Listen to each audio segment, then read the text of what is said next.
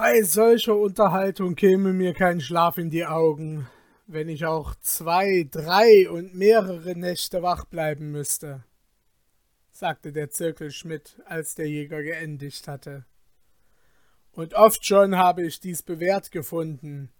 So war ich in früherer Zeit als Geselle bei einem Glockengießer.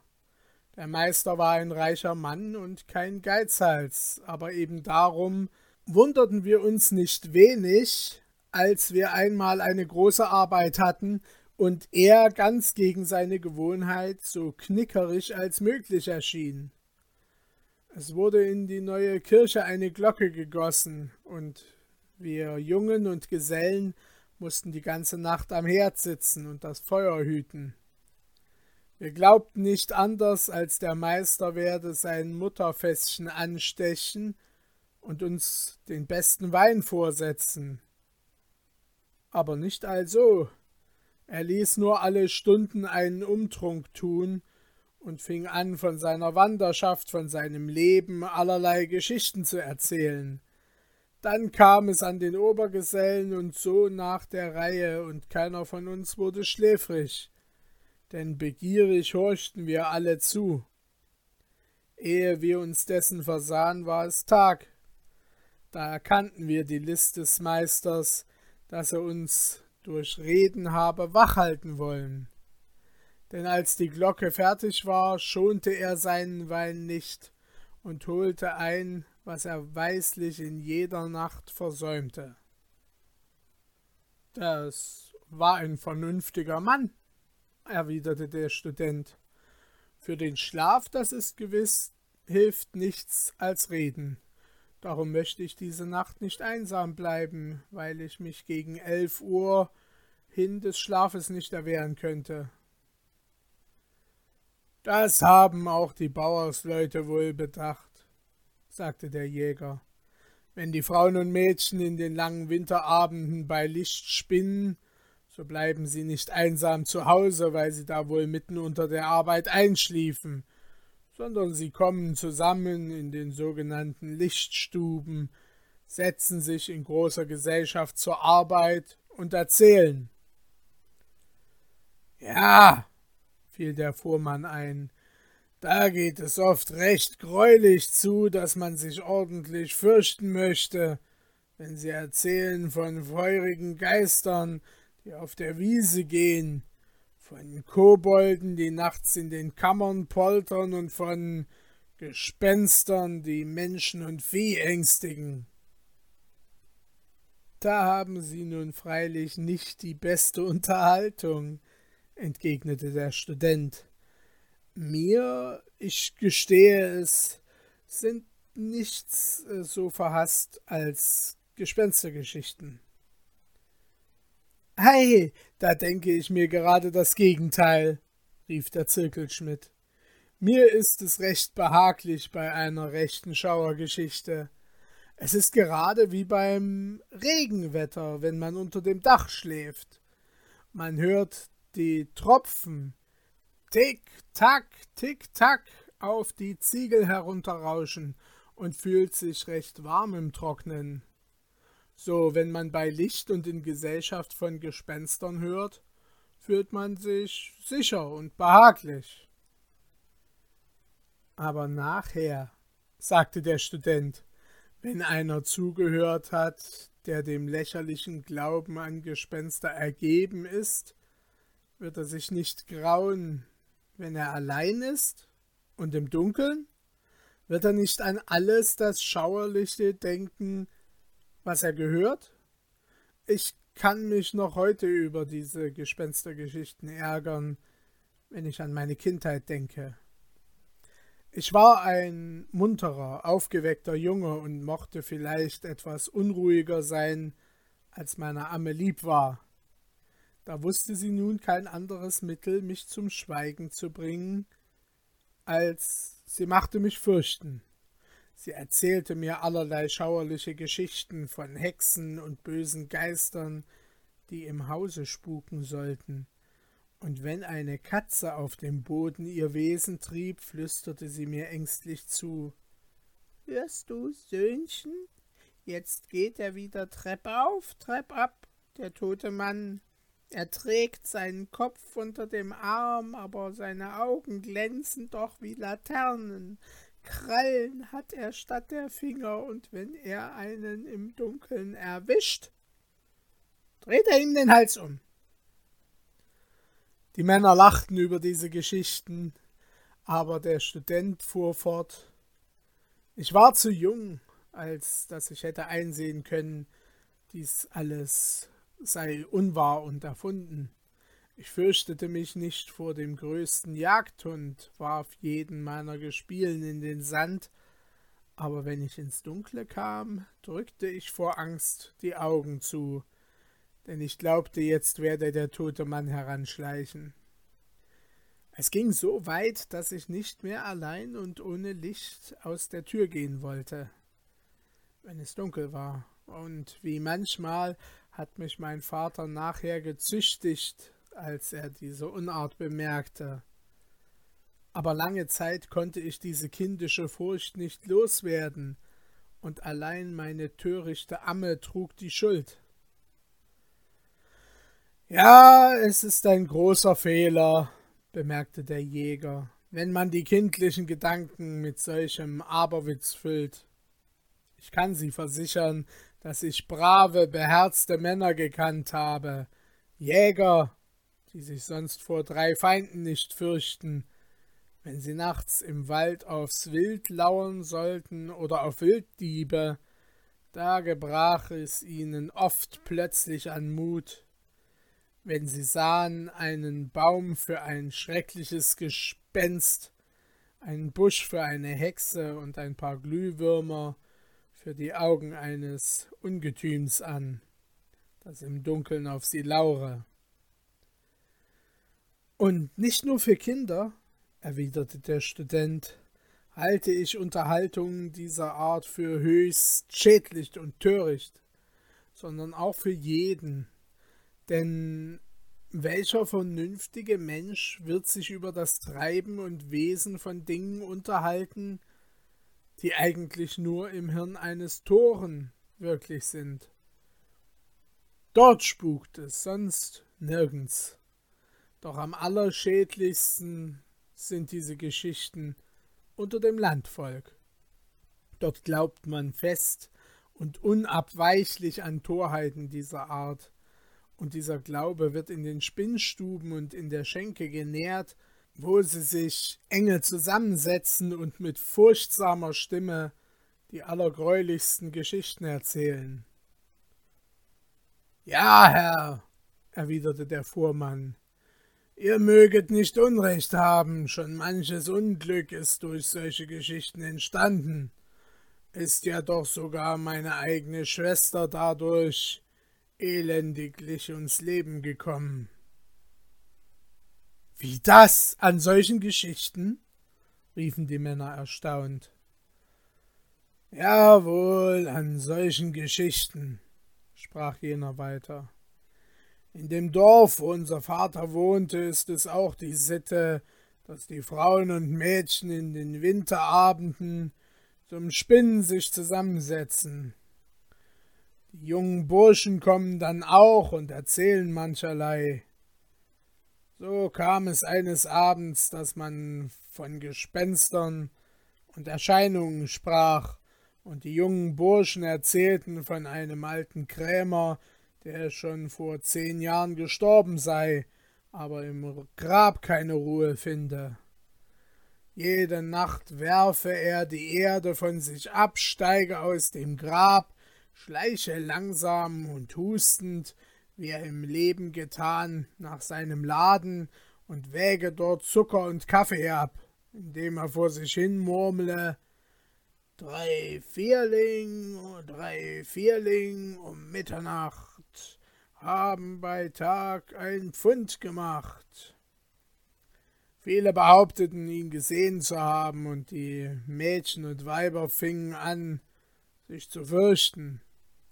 Meine Schwester aber, ein Mädchen von sechzehn Jahren, wollte klüger sein als die anderen und sagte, Das glaube ich alles nicht. Wer einmal tot ist, kommt nicht wieder. Sie sagte es aber leider ohne Überzeugung, denn sie hatte sich oft schon gefürchtet. Da sagte einer von den jungen Leuten, wenn du dies glaubst, so wirst du dich auch nicht vor ihm fürchten. Sein Grab ist nur zwei Schritte von Kätchens, die letzten gestorben. Wage es einmal, geh hin auf den Kirchhof, brich von Gretchens Grab eine Blume und bringe sie uns. So wollen wir glauben, dass du dich vor dem Krämer nicht fürchtest. Meine Schwester schämte sich, von den anderen verlacht zu werden, darum sagte sie Oh, das ist mir ein leichtes. Was wollt ihr denn für eine Blume? Es blüht im ganzen Dorf keine weiße Rose als dort, drum bring uns einen Strauß von diesen, antwortete eine ihrer Freundinnen. Sie stand auf und ging, und alle Männer lobten ihren Mut, aber die Frauen schüttelten den Kopf und sagten Wenn es nur gut abläuft. Meine Schwester ging dem Kirchhof zu, der Mond schien hell, und sie fing an zu schaudern. Als es zwölf Uhr schlug und sie die Kirchhofpforte öffnete. Sie stieg über manchen Grabhügel hinweg, den sie kannte, und ihr Herz wurde bange und immer banger, je näher sie zu Kätchens weißen Rosen und zum Grab des gespenstigen Krämers kam. Jetzt war sie da, zitternd kniete sie nieder und knickte die Blumen ab. Da glaubte sie ganz in der Nähe ein Geräusch zu vernehmen. Sie sah sich um.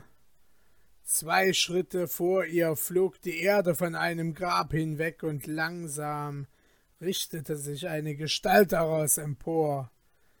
Es war ein alter, bleicher Mann mit einer weißen Schlafmütze auf dem Kopf. Meine Schwester erschrak, sie schaute noch einmal hin, um sich zu überzeugen, ob sie recht gesehen als aber der im Grabe mit näselnder Stimme anfing zu sprechen. Guten Abend, Jungfer. Woher so spät? Da erfasste sie ein Grauen des Todes. Sie raffte sich auf, sprang über die Gräber hin nach jenem Hause, erzählte beinahe atemlos, was sie gesehen, und wurde so schwach, dass man sie nach Hause tragen musste. Was nützte es uns, dass wir am anderen Tage erfuhren, dass es der Totengräber gewesen sei, der dort ein Grab gemacht und zu meiner armen Schwester gesprochen habe. Sie verfiel noch, ehe sie dies erfahren konnte, in ein hitziges Fieber, an welchem sie nach drei Tagen starb. Die Rosen zu ihrem Totenkranz hatte sie sich selbst gebrochen. Der Fuhrmann schwieg, und eine Träne hing in seinen Augen, die anderen aber sahen teilnehmend auf ihn. So hat das arme Kind auch an diesem Köhlerglauben sterben müssen, sagte der junge Goldarbeiter. Mir fällt da eine Sage bei, die ich euch wohl erzählen möchte und die leider mit einem solchen Trauerfall zusammenhängt.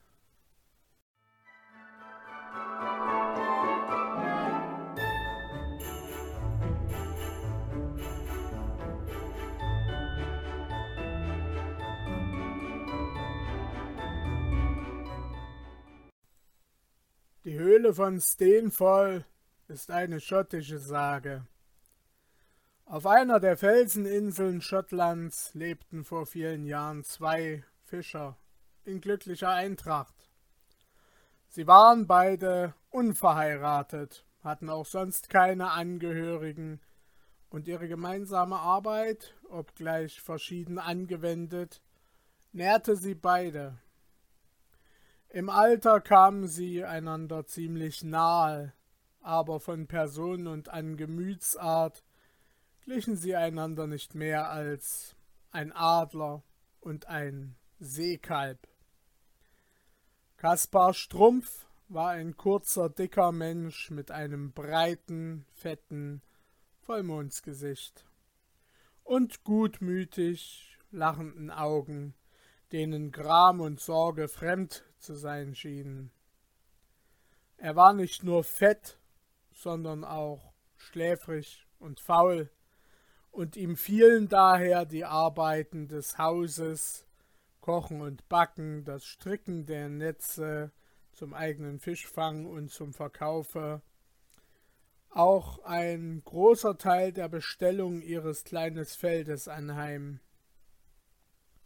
Ganz das Gegenteil war sein Gefährte, lang und hager, mit kühner Habichtsnase und scharfen Augen, war er als der tätigste und glücklichste Fischer, der unternehmendste Kletterer nach Vögeln und Daunen, der fleißigste Feldarbeiter auf den Inseln und dabei als der geldgierigste Händler auf dem Markte zu Kirchwall bekannt.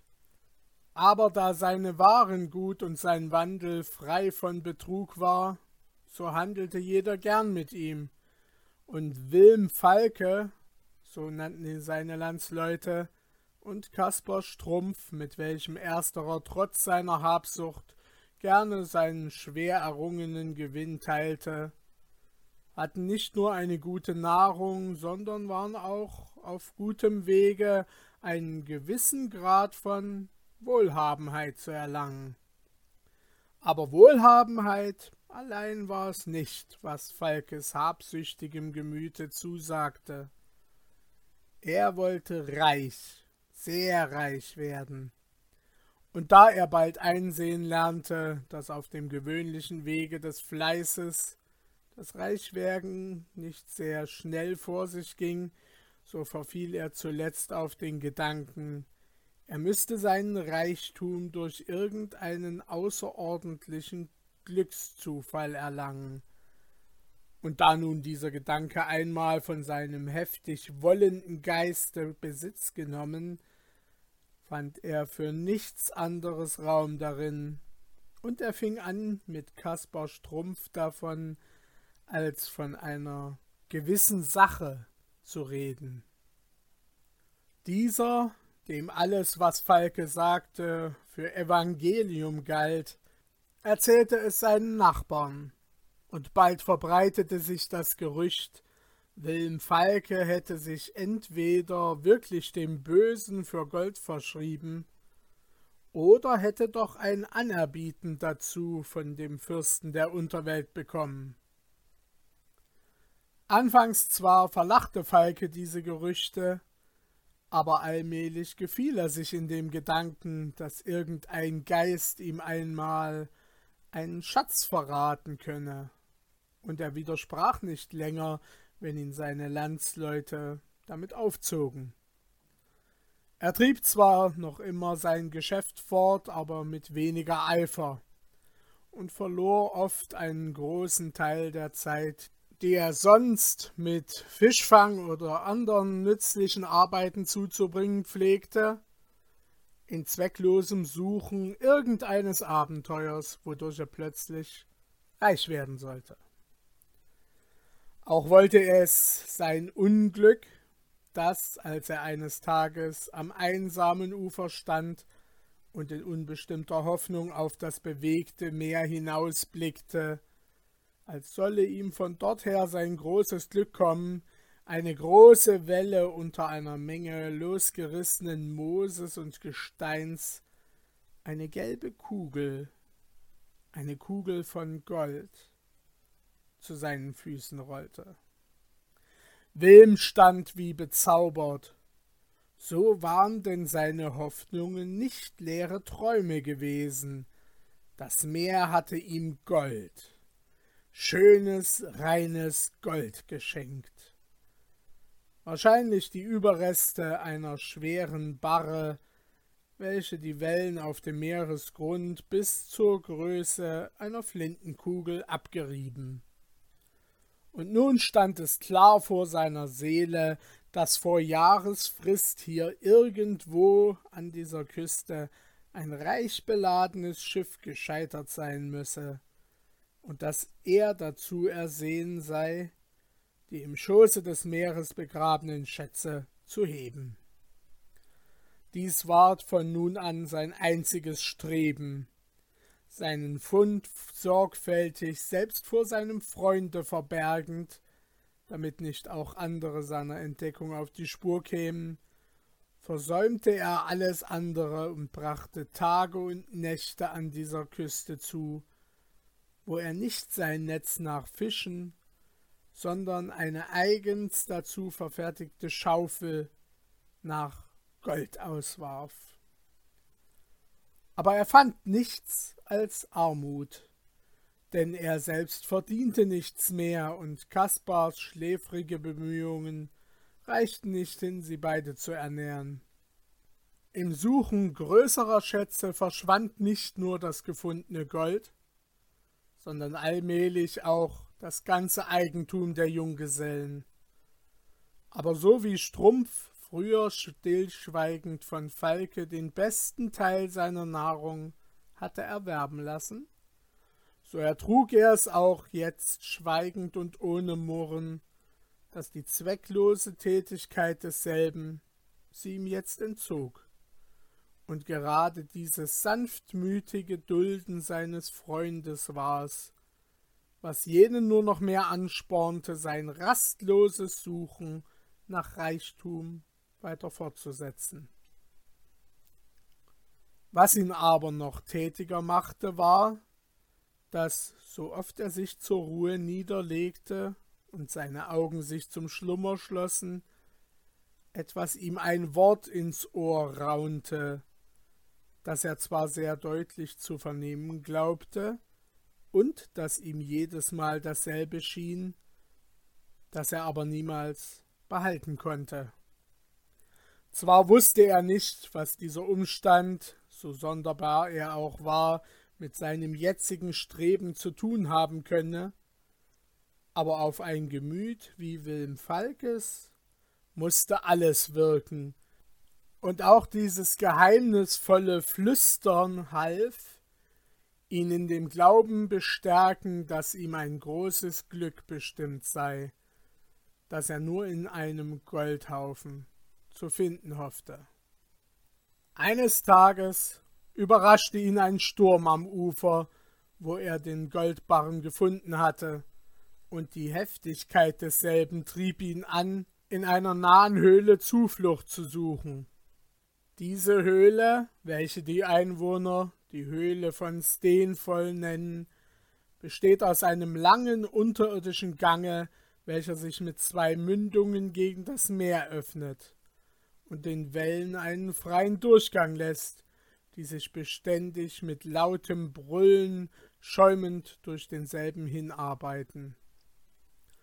Diese Höhle war nur an einer Stelle zugänglich, und zwar durch eine Spalte von oben her, welche aber selten von jemand anderem als mutwilligen Knaben betreten ward, indem zu den eigenen Gefahren des Ortes sich noch der Ruf eines Geisterspuks gesellte.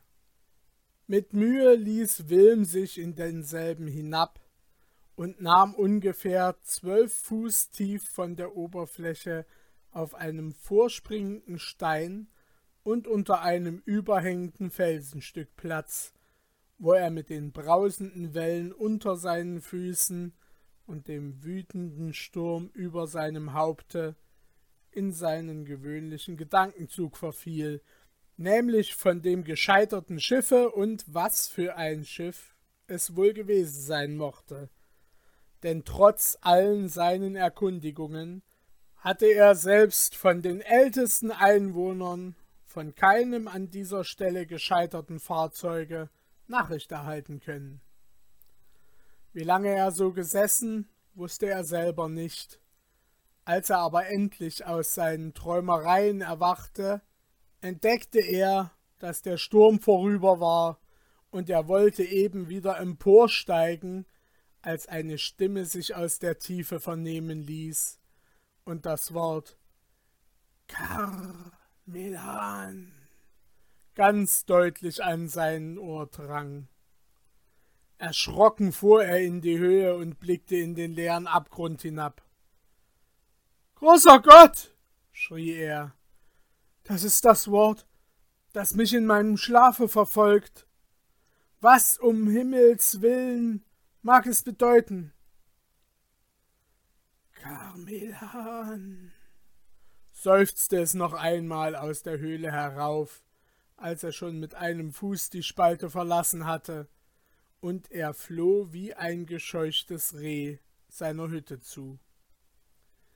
Wilm war indessen keine Memme, die Sache war ihm nur unerwartet gekommen, und sein Geldgeiz war auch überdies zu mächtig in ihm, als dass ihn irgendein Anschein von Gefahr hätte abschrecken können, auf seinem gefahrvollen Pfade fortzuwandern.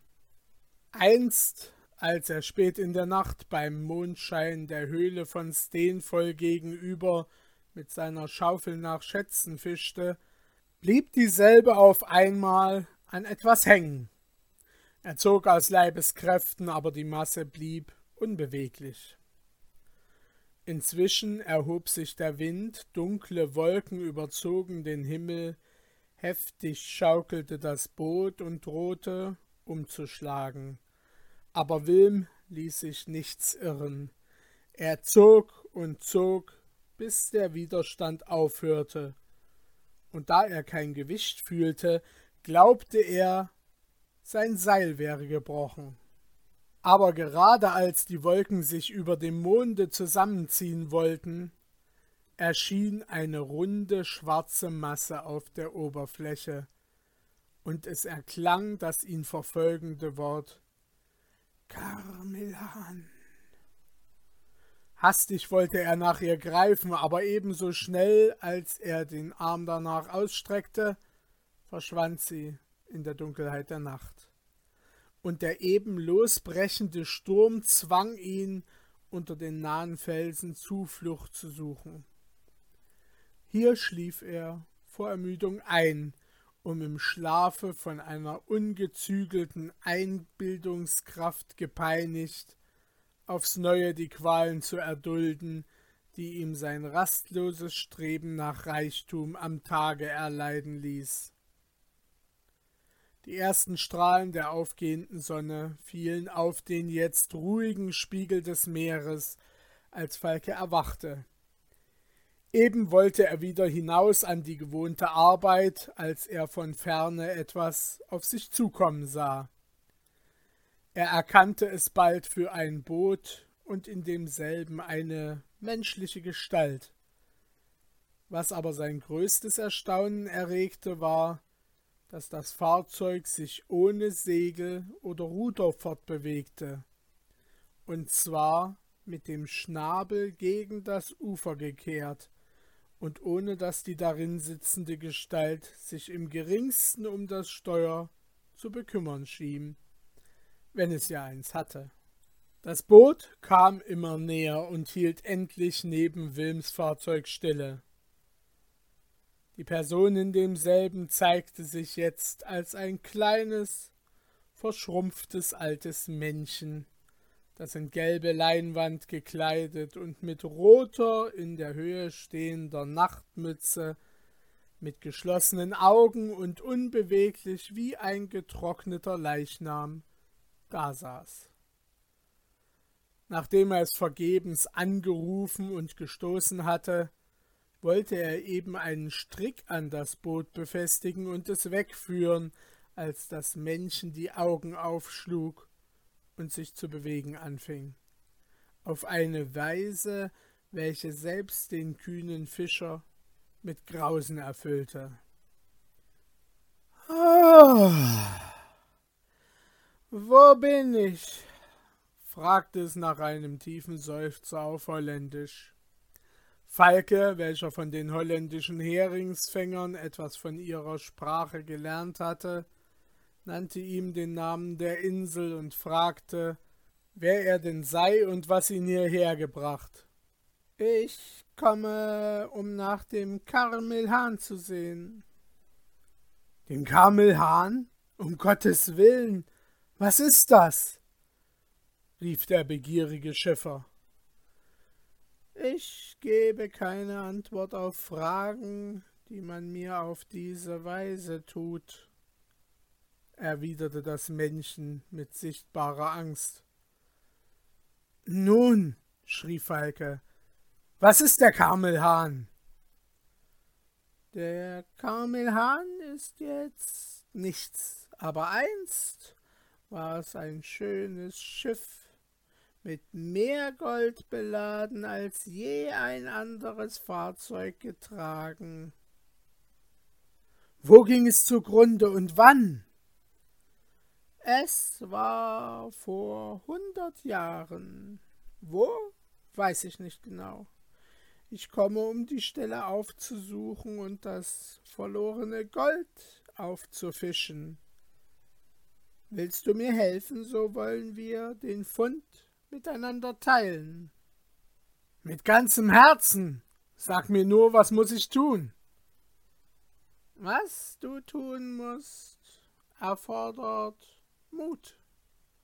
Du musst dich gerade vor Mitternacht in die wildeste und einsamste Gegend auf der Insel begeben, begleitet von einer Kuh, die du dort schlachten und dich von jemand in ihre frische Haut wickeln lassen musst. Dein Begleiter muss dich dann niederlegen und allein lassen, und ehe es ein Uhr schlägt, weißt du, wo die Schätze des Karmelhahn liegen. Auf diese Weise fiel des alten Engrollsohn mit Leib und Seele ins Verderben, rief Wilm mit Entsetzen. Du bist der böse Geist, fuhr er fort, indem er hastig davonruderte. Geh zur Hölle, ich mag nichts mit dir zu tun haben. Das Männchen knirschte, schimpfte und fluchte ihm nach aber der Fischer, welcher zu beiden Rudern gegriffen hatte, war ihm bald außer Gehör, und nachdem er um einen Felsen gebogen, auch aus dem Gesichte. Aber die Entdeckung, dass der böse Geist sich seinen Geiz zunutze zu machen und mit Gold in seine Schlingen zu verlocken suchte, heilte den verblendeten Fischer nicht. Im Gegenteil, er meinte, die Mitteilung des gelben Männchens benutzen zu können, ohne sich dem Bösen zu überliefern, und indem er fortfuhr, an der öden Küste nach Gold zu fischen, vernachlässigte er den Wohlstand, den ihm die reichen Fischzüge in anderen Gegenden des Meeres darboten, sowie alle anderen Mittel, auf die er ehemals seinen Fleiß verwendet, und versank von Tag zu Tag nebst seinem Gefährten in tieferer Armut, bis es endlich oft an den notwendigsten Lebensbedürfnissen zu fehlen anfing. Aber obgleich dieser Verfall gänzlich Falkes Halsstarrigkeit und falscher Begierde zugeschrieben werden musste, und die Ernährung beider jetzt Kaspar Strumpf allein anheimfiel, so machte ihm doch dieser niemals den geringsten Vorwurf. Ja, er bezeugte ihm immer noch dieselbe Unterwürfigkeit, dasselbe Vertrauen in seinen besseren Verstand, als zu der Zeit, wo ihm seine Unternehmungen alle Zeit geglückt waren. Dieser Umstand vermehrte Falkes Leiden um ein großes, aber trieb ihn noch mehr nach Gold zu suchen, weil er dadurch hoffte, auch seinen Freund für sein gegenwärtiges Entbehren schadlos halten zu können. Dabei verfolgte ihn das teuflische Geflüster des Wortes Carmelan immer noch in seinem Schlummer. Kurz Not, getäuschte Erwartung und Geiz trieben ihn zuletzt zu einer Art von Wahnsinn, so dass er wirklich beschloss, das zu tun, was ihm das Männchen angeraten, obgleich er nach der alten Sage wohl wusste, dass er sich damit den Mächten der Finsternis übergab.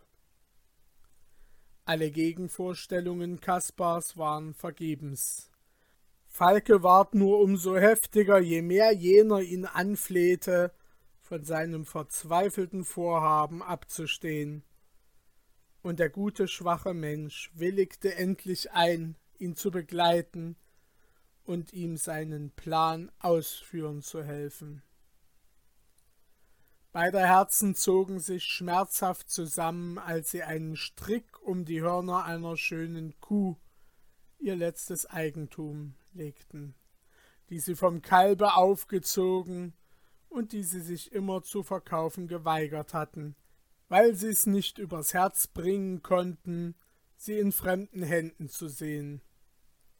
Aber der böse Geist, welcher sich Wilms bemeisterte, erstickte jetzt alle besseren Gefühle in ihm, und Kaspar wusste ihm in nichts zu widerstehen.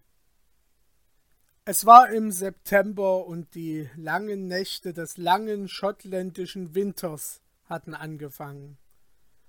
Die Nachtwolken wälzten sich schwer vor dem rauen Abendwinde und türmten sich wie Eisberge im Mahlstrom.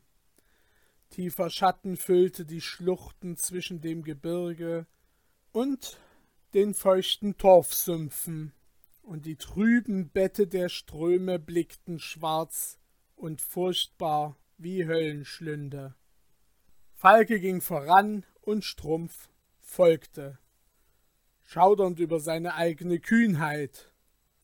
Und Tränen füllten sein schweres Auge, so oft er das arme Tier ansah, welches so vertrauungsvoll und bewußtlos seinem baldigen Tode entgegenging, der ihm von der Hand werden sollte, die ihm bisher seine Nahrung gereicht. Mit Mühe erreichten sie das enge, sumpfige Bergtal, welches hier und da mit Moos und Heidekraut bewachsen, mit großen Steinen übersät war und von einer wilden Gebirgskette umgeben lag, die sich in grauen Nebel verlor und wohin der Fuß eines Menschen sich selten verstieg. Sie näherten sich auf wankendem Boden einem großen Stein, welcher in der Mitte stand und von welchem ein verscheuchter Adler krächzend in die Höhe flog. Die arme Kuh brüllte dumpf als erkenne sie die Schrecknisse des Ortes und ihr bevorstehendes Schicksal. Kaspar wandte sich weg, um sich die schnell fließenden Tränen abzuwischen. Er blickte hinab durch die Felsenöffnung, durch welche sie heraufgekommen waren, von wo aus man die ferne Brandung des Meeres hörte, und dann hinauf nach den Berggipfeln, auf welche sich ein kohlschwarzes Gewölk gelagert hatte, aus welchem man von Zeit zu Zeit ein dumpfes Murmeln vernahm. Als er sich wieder nach Wilm umsah, hatte dieser bereits die arme Kuh an den Stein gebunden und stand mit aufgehobener Axt im Begriff, das gute Tier zu fällen. Dies war zu viel für seinen Entschluss, sich in den Willen seines Freundes zu fügen. Mit gerungenen Händen stürzte er sich auf die Knie. Um Gottes Willen, Wilm Falke! Schrie er mit der Stimme der Verzweiflung. Schone dich, schone die Kuh, schone dich und mich, schone deine Seele, schone dein Leben und Musst du Gott so versuchen, so warte bis morgen und opfere lieber ein anderes Tier als unsere liebe Kuh. Kaspar, bist du toll, schrie Wilm wie ein Wahnsinniger, indem er noch immer die Axt in die Höhe geschwungen hielt. Soll ich die Kuh schonen und verhungern? Du sollst nicht verhungern, antwortete Kaspar entschlossen. Solange ich Hände habe, sollst du nicht verhungern. Ich will vom Morgen bis in die Nacht für dich arbeiten, nur bring dich nicht um deiner Seele Seligkeit und lass mir das arme Tier leben. Dann nimm die Axt und spalte mir den Kopf, schrie Falke mit verzweifeltem Tone. Ich gehe nicht von diesem Fleck, bis ich habe, was ich verlange. Kannst du die Schätze des Karmelhahn für mich heben? Können deine Hände mehr erwerben als die elendesten Bedürfnisse des Lebens? Aber sie können meinen Jammer enden. Komm und lass mich das Opfer sein. Wilm, töte die Kuh, töte mich. Es liegt mir nichts daran, es ist mir ja nur um deine Seligkeit zu tun. Ach, dies ist ja der Piktenaltar, und das Opfer, das du bringen willst, gehört der Finsternis. Ich weiß von nichts dergleichen, rief Falke, wild lachend wie einer, der entschlossen ist, nichts wissen zu wollen, was ihn von seinem Vorsatz abbringen könnte. Kaspar, du bist toll und machst mich toll, aber da, fuhr er fort, indem er das Beil von sich warf und das Messer vom Steine aufnahm, wie wenn er sich durchstoßen wollte. Da behalte die Kuh statt meiner. Kaspar war in einem Augenblick bei ihm, riß ihm das Mordwerkzeug aus der Hand, er fasste das Beil, schwang es hoch um den Kopf und ließ es mit solcher Gewalt auf des geliebten Tieres Kopf fallen, dass es ohne zu zucken und tot zu seines Herrn Füßen niederstürzte. Ein Blitz, begleitet von einem Donnerschlag, folgte dieser raschen Handlung, und Falke starrte seinem Freund mit den Augen an, womit ein Mann ein Kind anstaunen würde, das sich das zu tun getrauet, was er selbst nicht gewagt.